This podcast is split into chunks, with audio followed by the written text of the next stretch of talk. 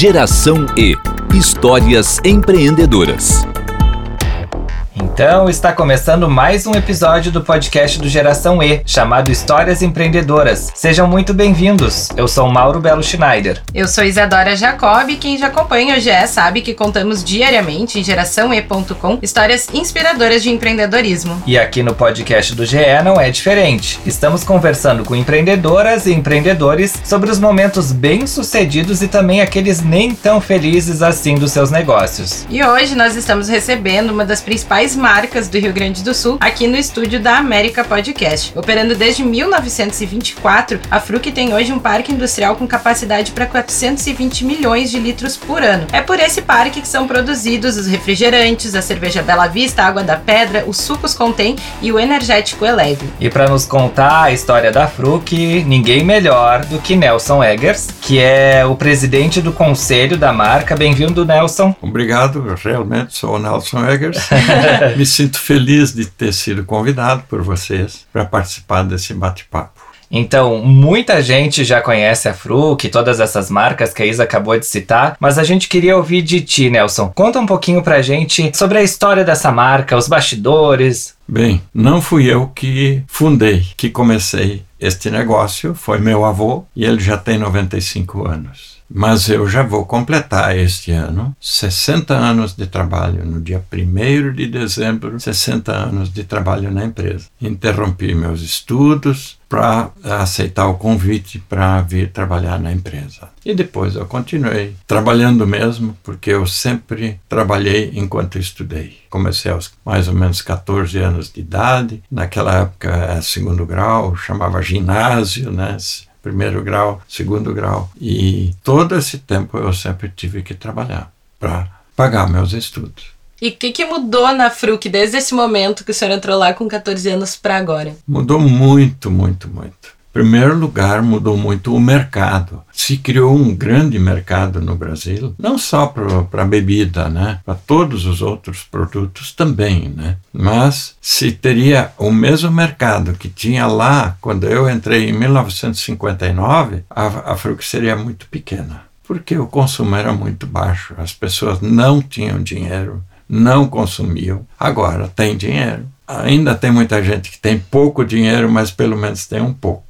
Qual foi o primeiro produto da empresa? O primeiro produto foi a cerveja. A cerveja foi meu avô que começou. Começou com marca Bela Vista, interessante. Começou lá em Arroio do Meio, que é um município ao lado de Lajeado. E ficou lá 48 anos. Quando nós saímos de lá e viemos a Lajeado. Aí eu já estava na empresa, em 1971, quando fomos a Lajeado. 48 anos. E de, de 71 até agora, então, estamos de novo, estamos em Lajeado, também são 48 anos. Uhum. E aí da cerveja passaram para o Guaraná. O próximo Sim. foi o Guaraná daí? Aí, em seguida, passaram a fabricar tudo que é tipo de refrigerantes, sempre com a marca Bela Vista. Depois, engarrafar, fabricava aperitivos, chegamos até a fabricar vinagres, engarrafar álcool, vermutes, fabricação de vermutes, de outros tipos de aperitivos. E uns 20 anos depois que começou a, a, funcionar esta nossa empresa, os familiares decidiram parar de fabricar cerveja, porque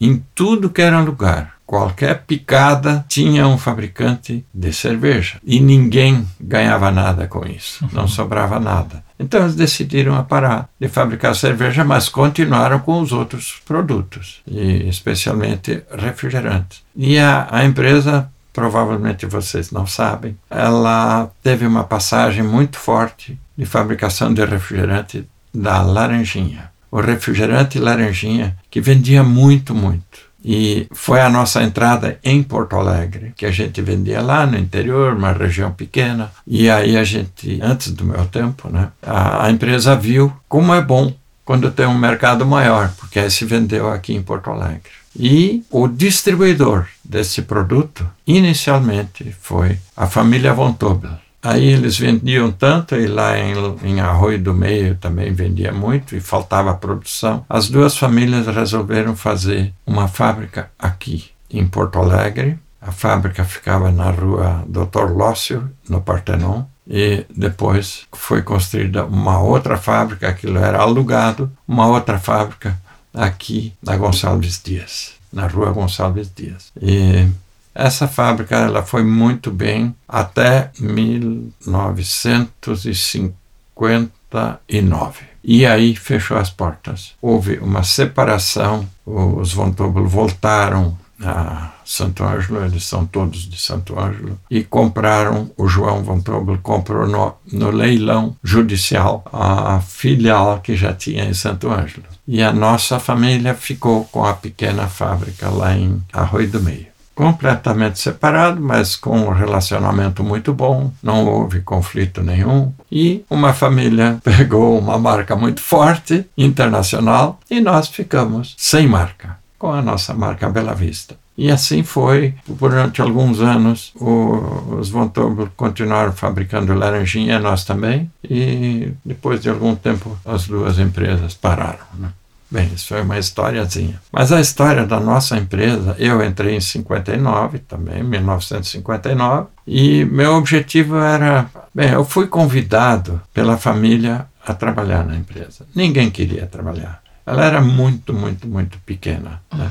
E eu, eu aceitei o convite e eu sempre tive algum objetivo assim: um dia essa empresa vai ser um pouco maior, mas não pensava que nós íamos chegar onde nós estamos hoje. Mas também se passaram 60 anos, né? As coisas não acontecem de um dia para o outro. E a, o que a nossa empresa fez muito, ela cuidou muito de fazer uma bela de uma história uma história verdadeira, uma história. Nós não tivemos episódios assim que denegrissem a imagem. Nós podemos contar abertamente tudo o que aconteceu e tudo soma para o nosso aprendizado e para a nossa conquista de mercados. Em que momento que o. Porque hoje, quando a gente fala em Fruc, vem logo à cabeça o Guaraná, né? Em Sim. que momento que o Guaraná virou esse carro-chefe? Sim, há pouco eu já contei um pouco que nós começamos, nós mudamos de endereço e fomos para Lajeado. As nossas instalações lá em Arroio do Meio estavam muito antiquadas, né? E o, o governo resolveu abrir a estrada da produção, que se chamava na época, agora uh, é conhecida por BR 386. E a gente tinha uma vontade muito grande de uh, nos localizarmos à beira dessa estrada. Aí nós compramos uma área de terras de colonos de apenas dois hectares e meio. A nossa área de terras que nós temos em Lajado é dois hectares e meio, mas com 400 metros de frente nesta rodovia. Eu imaginava que um dia iam passar 30 mil veículos naquela rodovia. Isso seria muito interessante. Bem, mas hoje já tem dias, passam cerca de 50 mil veículos naquele local. Então, fizemos um sacrifício muito grande e conseguimos comprar, e nove anos depois nós conseguimos nos transferir em 1971 transferir para aquele endereço. Fábrica nova, pequenininha, ainda muito pequena. Eu ainda acho que nós somos pequenos hoje, né? Mas não, mas é, é impressionante. Um a gente, né, passou esses dias mesmo. Uh, a gente estava ainda encantado de participar da semana de empreendedorismo e passamos ali pela estrada. Foi daí que surgiu a ideia, né, de convidar o ah, senhor para estar tá. tá aqui com a gente. E é realmente assim chama muita atenção, né, a fábrica da Fru, que é. acho que é uma coisa que os gaúchos se identificam Sim, muito, né, com como o Mauri disse. É, a gente teve o cuidado, né, pensando em 30 mil carros que passam, se calcula só uma pessoa e meia, em média, por carro, dá quase 50 mil pessoas que passam lá na frente. Imagina a publicidade gratuita que a gente tem, positiva ou negativa, né? Se você é relaxado, então vai ter uma publicidade negativa. Então nós fizemos tudo muito bonitinho, muito bem feito, chamou a atenção de vocês, né? E quando chegou em 1971, no mês de outubro, dia 28, me parece, nós começamos a trabalhar em Lajeado e fizemos uma inauguração, como não se fez quando começou a trabalhar lá em Arroio do Meio. E faltando algumas semanas, me dei conta, porque eu cuidei da construção eu, e de todas as outras áreas também, né? Me dei conta que nós deveríamos mudar a marca que para mim naquela época, depois eu mudei de opinião, naquela época a marca Bela Vista não era boa. Eu queria fazer uma coisa mais moderna. E aí criamos a marca Fruki com a ajuda de uma agência de design e eu acho que nós fomos muito felizes porque Fruki eu tenho a impressão que em qualquer língua se lê igual. Isso é muito importante, né? Aí criamos a marca Fruki para o dia da inauguração. Aí eu disse: Poxa, nós temos marca Fruc, vamos fazer produtos com uma formulação nova. Naquela época, também isso também houve coincidência, entrou em vigor o que se chamava a lei dos sucos, que obrigava a ter uma certa quantidade de sucos dentro da bebida. E aí eu, que sempre gostei de mexer numa coisa, noutra e noutra, eu fui para Nós não tínhamos laboratório na época, eu fui para uma sala onde tinha uma pia, um balcão, uma geladeira e um armário com algumas ferramentas, alguns utensílios que podia usar para pesquisa, etc. E eu uh, me orgulho muito que eu fiz isto, eu criei o Guaraná. Hum, criou a receita. A receita do Guaraná. Ela é igual até hoje, é o mesmo, é um dos meus filhos também. Olha só! E, e é este Guaraná. E nós somos uh, líderes no Rio Grande do Sul e o único estado onde uma outra marca nacional muito grande é líder em todos os estados, menos aqui. Pois Legal, então, né? É uma identificação é, mesmo sim. que cria com o uhum. povo do estado. É, a gente já te entrevistou outras vezes lá no Jornal do Comércio, inclusive a gente estava comentando antes de iniciar o podcast, no Marcas de Quem Decide, né, que é uma pesquisa realizada pelo Jornal do Comércio em parceria com a Qualidata, e a Fruc está em terceiro lugar como uma das dez marcas gaúchas mais lembradas, né? Sim. E eu sei que o, que o senhor, de repente, não gosta de falar da, dos nomes da concorrência, mas realmente Coca-Cola, Pepsi são nomes muito fortes, muito mundialmente. E aqui no Rio Grande do Sul o pessoal prefere a Fruc. Qual é o segredo? É, o segredo é a fórmula do Guaraná. é, não, é a soma de vários fatores. Eu acho que a gente não alcança um objetivo tendo só um fator que a gente persegue, né? Tem que ser, esses fatores vão mudando alguma coisa depois de um ano, dois anos algum muda, entra um outro fator. E foi isto. Então foi a vontade de crescer, criar uma história muito legal, criar relacionamento com os clientes, com os consumidores, que passam a acreditar na gente, né? Então, uma série de coisas. Né? E isso também fez com que nós voltássemos agora a fabricar cerveja. E eu sempre pensava, as pessoas me perguntavam, quando é que tu vais fazer cerveja? Eu dizia, é meu grande sonho, mas nós ainda não estamos maduros para fazer a cerveja. Não é que não sabe fazer, mas é, tem mais uma vez, uma soma de decisões a tomar e nós não, não estávamos maduros. Agora nós decidimos porque nós estamos chegando no esgotamento da nossa capacidade de produção lá em Lajeado. E aí nós compramos uma área de terras 32 quilômetros em direção de Lajeado, em direção a Porto Alegre, e compramos uma área de 87 hectares. E em Lajeado temos 2,5 hectares. Bem maior. Por quê? Porque eu estou pensando 100 anos na frente, né? Uhum. E aí precisa uma área muito grande. E aí eu, eu inverti, as, eu fiz uma inversão das coisas eu disse: olha, nós vamos para. Se nós fizermos um investimento numa fábrica nova, um investimento grande na fábrica nova, e aí, quando ela estiver bem prontinha, nós vamos lançar os produtos, nós já vamos ter muitos compromissos com a construção. E aí, ainda vamos fazer mais ainda com o lançamento dos produtos. E vamos fazer a inversão. Vamos lançar primeiro produtos e depois, quando esses estiverem bem introduzidos, nós vamos construir a fábrica.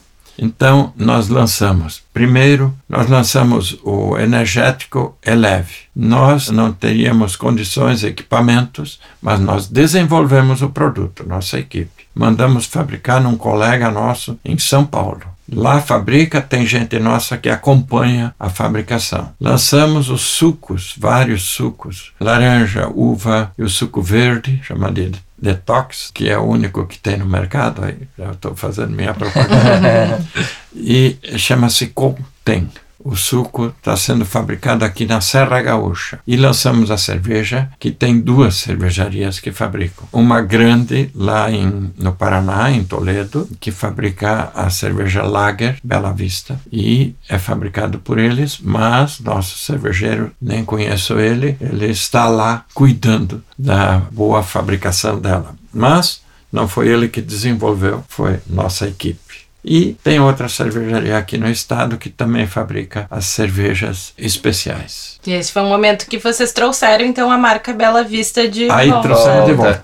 Uhum. E foi assim, eu por muito tempo eu pensava, eu, eu me lembrava de uma marca que eu achava legal e anotava e dizia, essa é uma que eu Pode ser, vai ser escolhida. Depois de mais alguns anos, mais algum tempo, lembrava de outra, e outra, e outra. Eu acho que eu registrei seis ou oito marcas para cerveja e mantive a marca Bela Vista para bebidas. E aí, quando nós contratamos uma agência para nos ajudar a desenvolver o negócio, não os produtos, mas o negócio, aí eles me perguntaram que eu contasse a história da Fruc. Contei e quando chegamos na escolha da marca, a agência disse: Olha, não quero ver as marcas que tu registrasse, já sei, a marca vai ser Bela Vista, porque ela tem uma história legal e tal, né? Muito boa, uma história verdadeira. E aí ficou Bela Vista com outra roupagem. Né? Ai, que legal. Bom, aqui no podcast do Geração E a gente tem três tópicos que são abordados com todos os nossos convidados. Descascando um abacaxi, hora do conselho e papo sério. Vamos pro primeiro.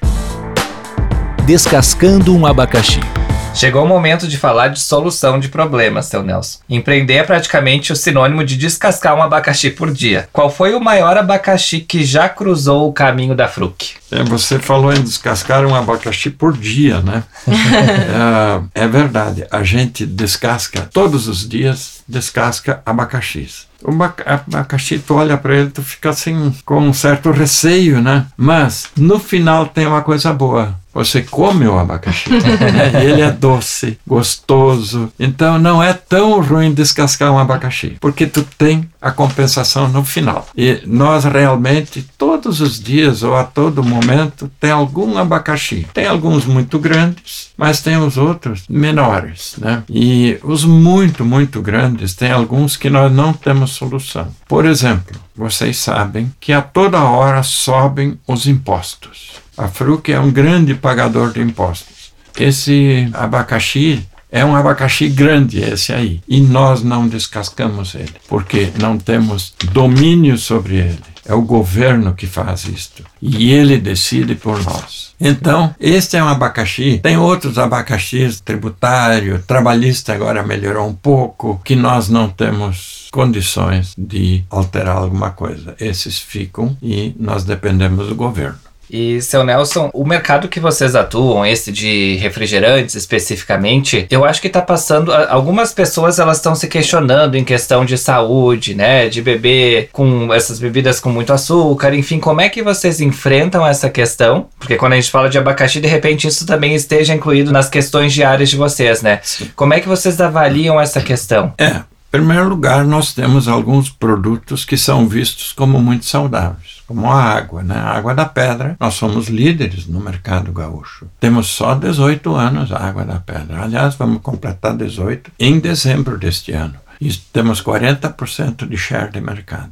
O segundo lugar tem 15 e o terceiro tem 10. Então os dois, segundo e terceiro somados, ainda fica um pouquinho mais que a metade do que nós temos. E temos os sucos né, naturais, 100%, né, que não tem nada a ver com isso, mas também tem açúcar, porque as frutas têm açúcar. Imagina a fruta sem, sem ser doce, é difícil, né? E o refrigerante? Olha, eu gostaria que vocês conhecessem a minha família. Não tem nenhum gordo.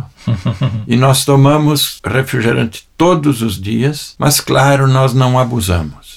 Eu acho que o maior problema está no consumo exagerado. As pessoas que não têm limite, vai tomar um, uma garrafa de dois litros, uma de manhã e outra de tarde, aí realmente vai explodir. Nós tomamos uma latinha por dia, talvez outro dia não tomamos nada, porque temos água, temos suco. Então, está muito mais na cabeça das pessoas do que no produto. Açúcar, eu acho que é um produto bem vegetal, não é veneno. É, adoçantes artificiais, estes eu não tomo e fabrico. Não tem açúcar, é aqueles adoçantes artificiais. Eu não tomo, né, porque aí sim é artificial eu tomo refrigerante com açúcar e vocês veem a minha o meu peso Sim. Né? E no comecinho do podcast, ou antes, até não me lembro, a gente estava conversando e o senhor estava contando que vocês estão expandindo agora uhum. para fora do estado, né? Sim. Uh, então eu queria que o senhor contasse um pouquinho esse movimento também da marca. É, nós começamos a vender em Santa Catarina, assim, muito esporadicamente, há dois anos e meio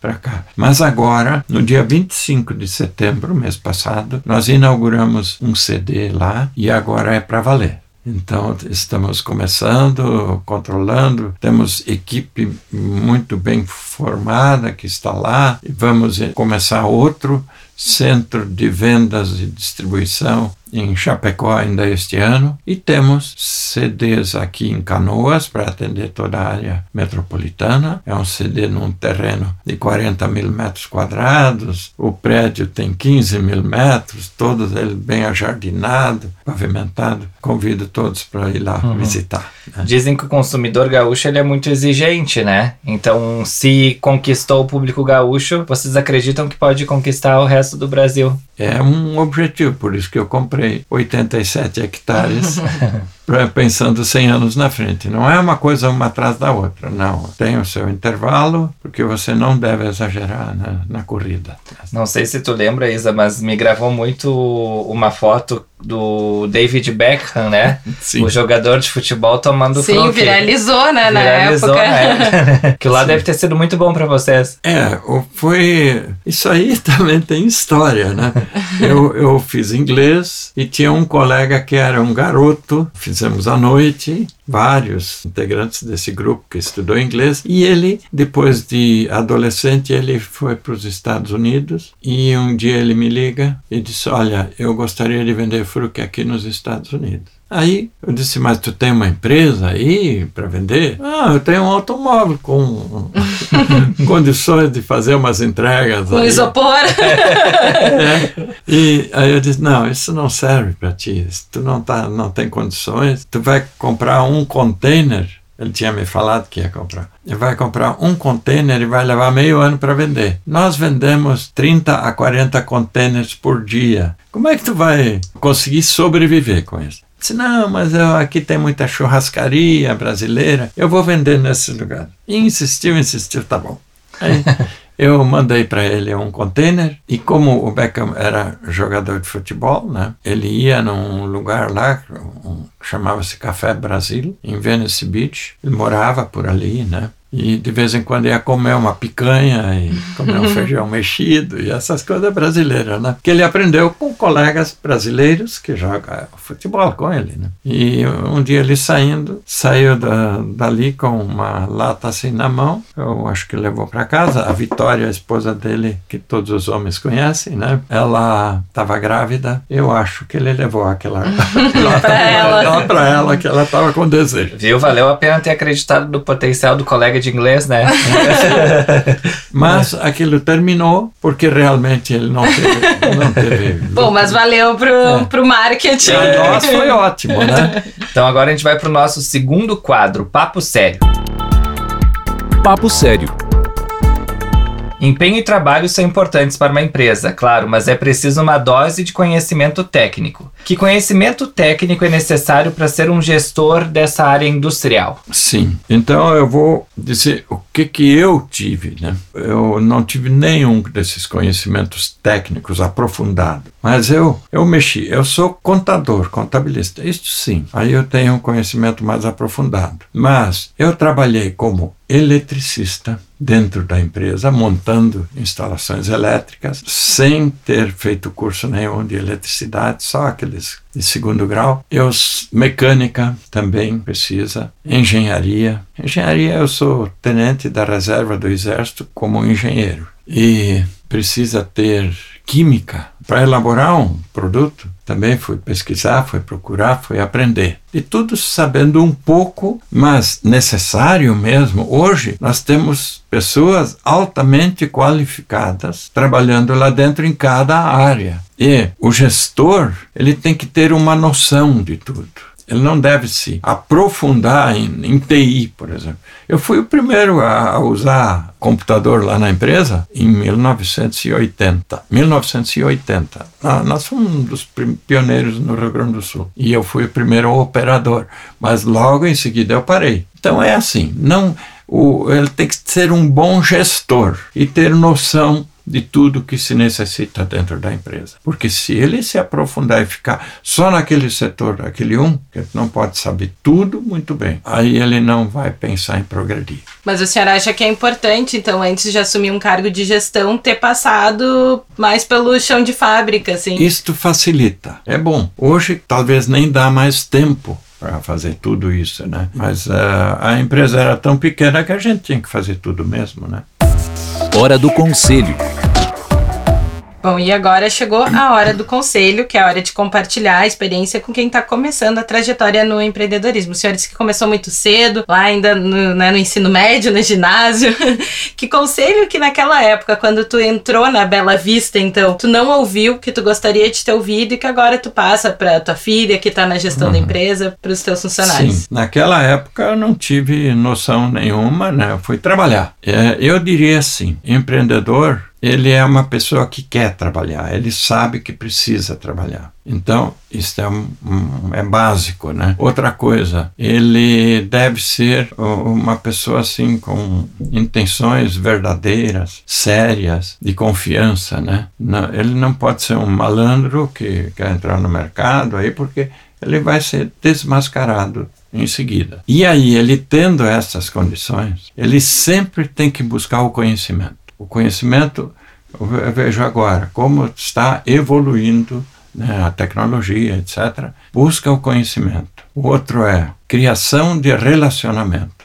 É muito necessário ter muitos relacionamentos bons, sadios. Dentro e fora da empresa. Em todos os sentidos. Eu criei relacionamentos em todas as áreas e me são muito úteis. E por fim, o terceiro, ter constância de propósitos. Aqueles propósitos estabelecidos lá no começo, eu quero chegar lá, né? Ser constante. Não ir mudando toda hora, porque aí não vai chegar lá onde deseja. Falando em relacionamentos, o que que o senhor uh, entende assim sobre hierarquia hoje nas empresas? Que a gente vê que essas startups estão começando de forma já muito horizontal, né? Como é que o senhor enxerga a hierarquia? Ela é importante? Está mudando? Eu, eu, aprendi muito do exército, né? Porque eu fiz o CPUR, então é um modelo de hierarquia, né? Hier hierarquização é um modelo. A nossa empresa tem mais ou menos isto tem as pessoas da base, aí tem os supervisores, coordenadores, gerentes e diretores e acima disto o conselho de administração. E olha, vou dizer para vocês, a nossa empresa é uma empresa bem familiar,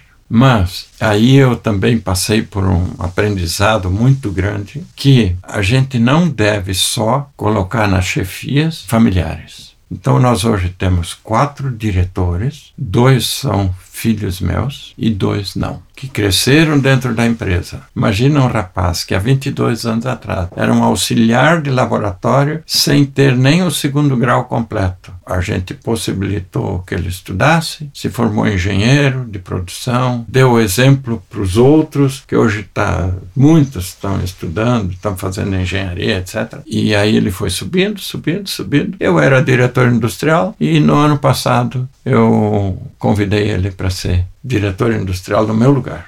Eu era diretor industrial e presidente. E esse ano convidei a minha filha, que se preparou muito, muito, estudou fora do Brasil também, e ela é a presidente, tirou meu lugar também. Né? e o outro filho também é o diretor de marketing e administração e financeiro. Foi o momento de passar o bastão, então, né? Foi, foi, né? Então agora só para encerrar, seu Nelson, qual é a sua bebida favorita? Ah, ah, hoje, agora eu andei mudando, né? Agora é a cerveja Bela Vista. A cerveja Bela Vista. Todos os dias. Não. Água da pedra todos eu os dias. tenho- A água da pedra é sempre, né? É pelo menos meio litro de manhã e meio litro à tarde, né? Então tá, esse foi mais um episódio do podcast do Geração E. Já passamos ali dos 30 minutos, É, a né? gente queria agradecer, seu Nelson, por ter vindo aqui conversar com a gente e dividir essa história aí dessa marca tão querida pelos gaúchos. Rendeu muito e teria papo para mais 30, né?